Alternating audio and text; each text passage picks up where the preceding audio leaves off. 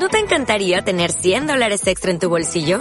Haz que un experto bilingüe de TurboTax declare tus impuestos para el 31 de marzo y obtén 100 dólares de vuelta al instante.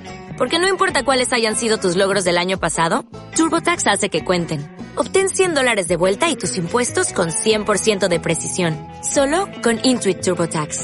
Debes declarar para el 31 de marzo. Crédito solo aplicable al costo de la presentación federal con TurboTax Full Service. Oferta sujeta a cambios o cancelación en cualquier momento.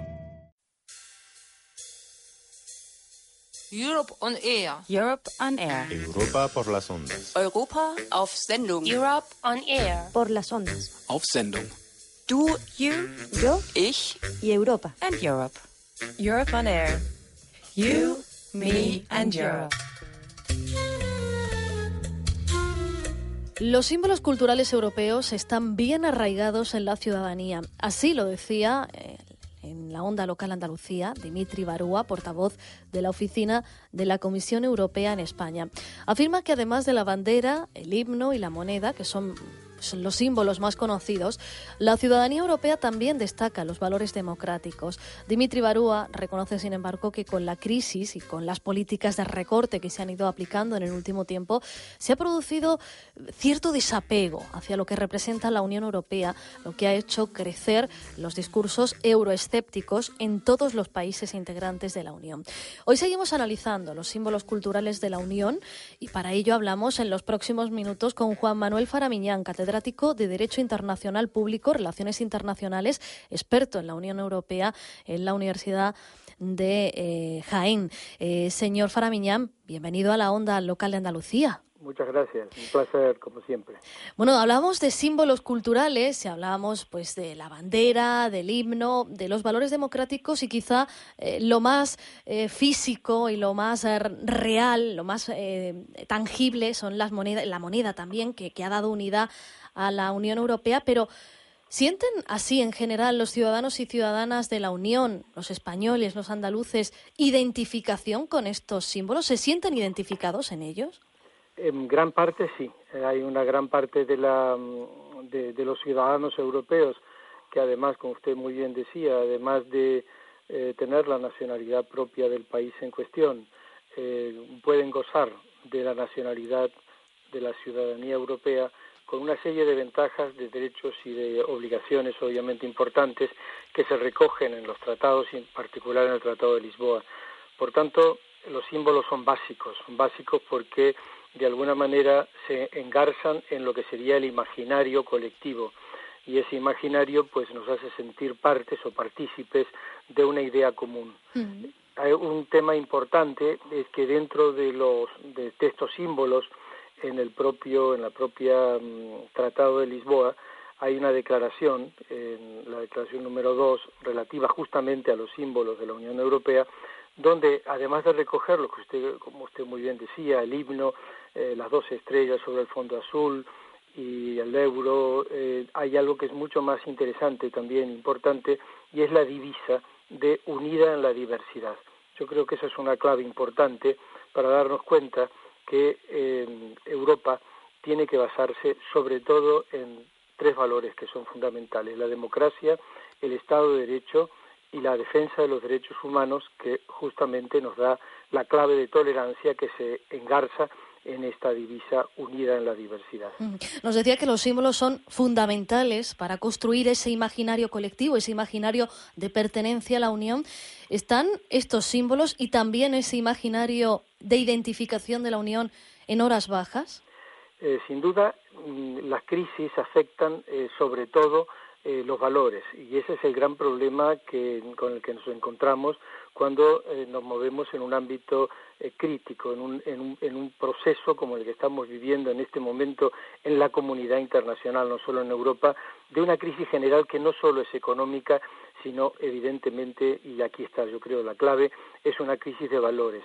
Y en esos valores justamente es donde hay que fundamentar el refuerzo para que de alguna manera en Europa y en el mundo en general eh, tratemos de recoger eh, aquellos eh, elementos que nos unan y no que nos separen o que nos diferencien, sino que a pesar de las diferencias sepamos vivir unidos. Hay una frase muy interesante de Ortega y Gasset, que es muy simbólica, que decía que Europa son muchas abejas y un solo vuelo, recordándonos un poco la idea de la colmena. Y esa es un poco también la clave, eh, la clave que, que está en, la, en, el, ser europeo. Em, eh, un estoico que era Marco Aurelio decía que lo que es bueno para la colmena es bueno para la abeja. Y si podemos utilizar estos dos símiles que le acabo de decir, pues tendríamos que pensar que lo que una Europa unida y funcionando bien, a pesar de los euroescépticos y a pesar de que se trate de poner arena en el engranaje permanentemente por los extremistas, tanto de derecha como de izquierda, que tenemos en Europa en este momento, tenemos que lograr una Europa de, de nivel, una Europa social, una Europa en donde los valores que hemos luchado para el estado de bienestar durante tanto tiempo se logren eh, mantener y sobre todo se logren defender. Estamos hablando de, símbolos culturales que, como nos dice, pues son eh, pues ese camino también, esa estrategia que nos sirve para identificarnos, para sentirnos parte de, de la Unión. Pero yo quería plantearle dos cuestiones que tienen que ver con bueno, pues denuncias o críticas que se han hecho en el último tiempo. Por un lado, el eurocentrismo. No es una crítica de ahora, es una crítica que viene de hace mucho tiempo. Peca a la Unión Europea de, mirar de, con soberbia a otras partes del mundo, otras regiones del mundo, de medir el mundo a través de su propia mirada. Si lo hacen así, se equivocan, evidentemente. Coincido con usted en que el eurocentrismo no puede generar lo que se llama una Europa fortaleza, lo que se llama una Europa que impida la entrada y que si así seguimos impedirá incluso la salida. Eh, por lo tanto, eh, eh, nosotros necesitamos una Europa, vuelvo a insistir, democrática. Los euroescépticos, que en este momento algunos de ellos han ganado escaños en el Parlamento Europeo, sobre todo por la extrema derecha francesa, es una situación lamentable que con la que hay que democráticamente habrá que combatir en el propio Parlamento para que eh, estas eh, situaciones no se vuelvan a dar, porque estos sí son euros, euro, son euroescépticos, pero en el fondo quieren una Europa cerrada. Es decir, es una contradicción eh, in, in terminis que en definitiva está afectando a la propia imagen que es justamente la que estamos hablando hoy, de los símbolos de la Unión Europea. Vuelvo a insistir, por eso le decía, es unida en la diversidad. Y en esa diversidad Europa tiene que comprender a otras regiones del mundo y respetar la idiosincrasia, las culturas, que no tienen por qué ser europeas. Mm. Eh, hay otras partes del mundo donde hay otros, otros eh, cánones, otros regímenes distintos de mentalidad y de forma de ser y de cultura que hay que saber, saber respetar. Pero quizá lo que mejor puede exportar la Unión Europea de una manera democrática y, tranquila, insisto, sería el modelo de defensa de los derechos humanos, que eso sí es algo que realmente se ha luchado en Europa a pesar de las dos guerras mundiales que hemos tenido, quizá porque esas dos guerras mundiales han demostrado hasta qué punto la condición humana a veces se convierte en diabólica y eh, es fundamental que mantengamos la defensa, garantía de los derechos humanos, el Estado de Derecho y sin duda el modelo democrático. Le decía, hay dos cuestiones que le quería plantear en torno a los símbolos eh, culturales. Una era eso del eurocentrismo y por otro lado, también hemos escuchado, y esto sí es más reciente, más de, de, los últimos años, que se está viviendo en Europa un proceso de aculturación como consecuencia de la globalización y de que todo se está homogenizando, por decirlo así, y también la influencia cultural eh, que llega desde Estados Unidos. ¿Usted cree que este proceso de aculturación se está produciendo? En cierta medida sí coincido en que se está produciendo, pero es por no, no solamente por el fenómeno de la globalización, sino por la pervivencia y de alguna manera la emergencia del llamado pensamiento único. Y es contra lo que hay que luchar, porque estamos hablando de diversidad y con eso, con esta idea comenzábamos eh, la charla de hoy es fundamental que los seres humanos aprendan a respetar al otro y la influencia de los Estados Unidos en Europa eh, no es buena en el sentido eh, que justamente ellos hablábamos de respetar eh, distintas idiosincrasias y culturas, pues nosotros respetamos sus maneras de entender la vida o de entender la, el, desarrollo político, siempre, vuelvo a insistir, que no se que no se violen los principios básicos de la condición humana de Estados Unidos o en cualquier parte del mundo y por otro lado lo que nosotros también reclamamos es un respeto de los valores europeos mm. y esa influencia que usted apunta sobre el pensamiento único no solamente es nefasta sino que además no solamente nos está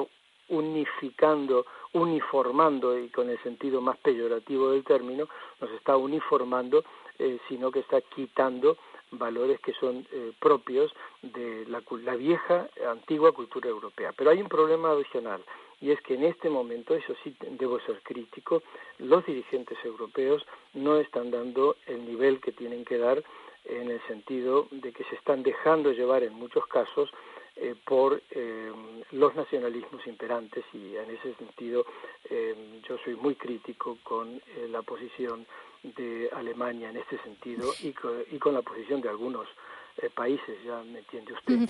señor Farañán, nos quedan unos segundos, pero en este sentido, ¿qué hemos perdido en el camino? ¿Qué hemos perdido de, esa, de ese viejo concepto de Europa del que usted hablaba hace un segundo?